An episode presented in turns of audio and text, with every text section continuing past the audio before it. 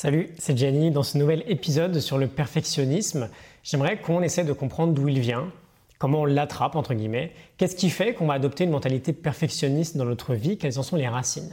C'est toujours bien de comprendre d'où vient un problème si on veut commencer à la résoudre. Donc si tu es euh, perfectionniste aujourd'hui, déjà, euh, bienvenue au club. Et surtout, j'aimerais que tu essaies de voir si tu te retrouves dans l'une ou plusieurs des trois racines potentielles que j'ai réunies à travers différentes lectures sur le sujet pour euh, peut-être expliquer ton perfectionnisme. Donc racine numéro 1, un complexe d'infériorité. En général, quand on a un complexe d'infériorité, on peut réagir de deux manières différentes. Soit on met beaucoup d'efforts dans l'idée de montrer qu'on est supérieur, que ce soit en réalité ou en apparence, on compense en fait. Soit c'est l'inverse, on se renferme encore plus sur soi-même. Quand on pense qu'on est inférieur aux autres, c'est plutôt logique. Soit on a une personnalité plutôt extravertie et on essaye d'être intimidant, soit on est plutôt introverti pardon, et on fait, euh, on fait la tortue en fait. Euh, beaucoup de personnes sont d'ailleurs souvent prétentieuses pour cacher en réalité un complexe d'infériorité. Et c'est plutôt logique du coup qu'on va devenir perfectionniste parce que bah, plus on a tendance à se dénigrer, plus on va être dur avec soi-même, on va avoir tendance à euh, voir encore plus nos propres défauts et on va avoir tendance surtout à n'accepter que les choses qui se rapprochent de la perfection. On a un biais en fait sur un potentiel niveau de normalité. Si on est normal, on se perçoit comme inférieur. On va essayer de paraître parfait juste pour se percevoir normal. Racine numéro 2, une forme de mécontentement dans notre vie. On a beaucoup plus de chances d'être perfectionniste si on n'est pas très épanoui dans notre quotidien. C'est un biais hyper contre-intuitif en fait qui se base euh, également sur le principe de compensation. Quand on se dit qu'on aimerait euh, bien que notre vie soit meilleure, on va avoir tendance à simuler que c'est déjà le cas. Tout simplement parce que c'est quelque chose de difficile de faire face à la réalité, de faire face à ce qui ne fonctionne pas dans notre quotidien, que ce soit une relation ou son travail.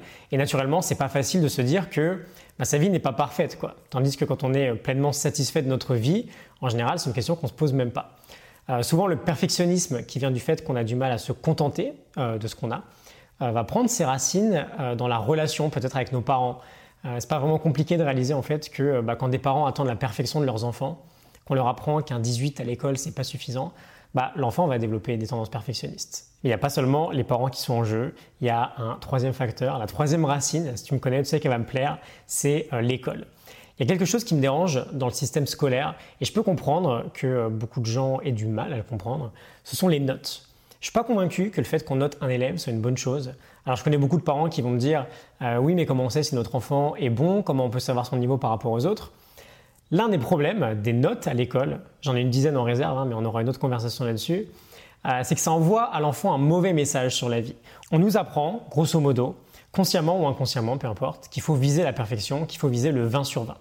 Euh, pour certains parents d'ailleurs, tout ce qui sera en dessous sera inacceptable.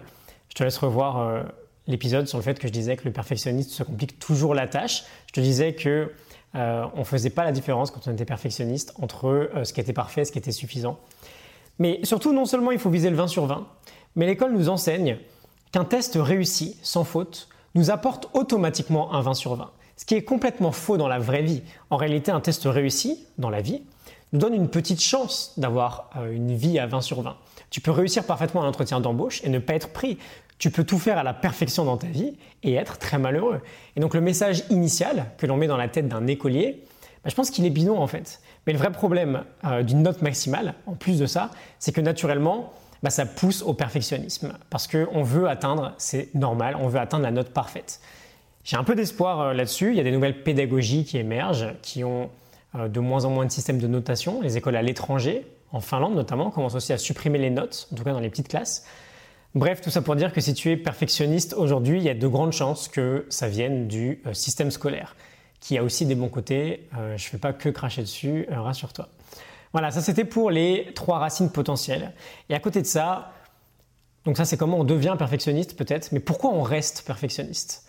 Euh, C'est aussi une question assez importante. je pense que, alors déjà c'est bien de se rendre compte que c'est une habitude inconsciente, et comme chaque habitude, sans un travail très ciblé sur cette habitude-là, c'est très difficile de s'en défaire.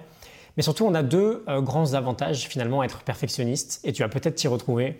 Le premier, c'est que le perfectionnisme est une formidable machine à excuses. On veut se fixer des standards extrêmement élevés et du coup, bah, à quoi bon passer à l'action? Parce qu'on ne pourra jamais les atteindre de toute façon. Et euh, ce qui est formidable quand on ne passe pas à l'action, c'est que bah, on n'échoue pas. Or, la peur de l'échec, tu sais bien, c'est une grande caractéristique du perfectionniste. Et deuxième point, c'est qu'il nous donne l'illusion d'être exceptionnel.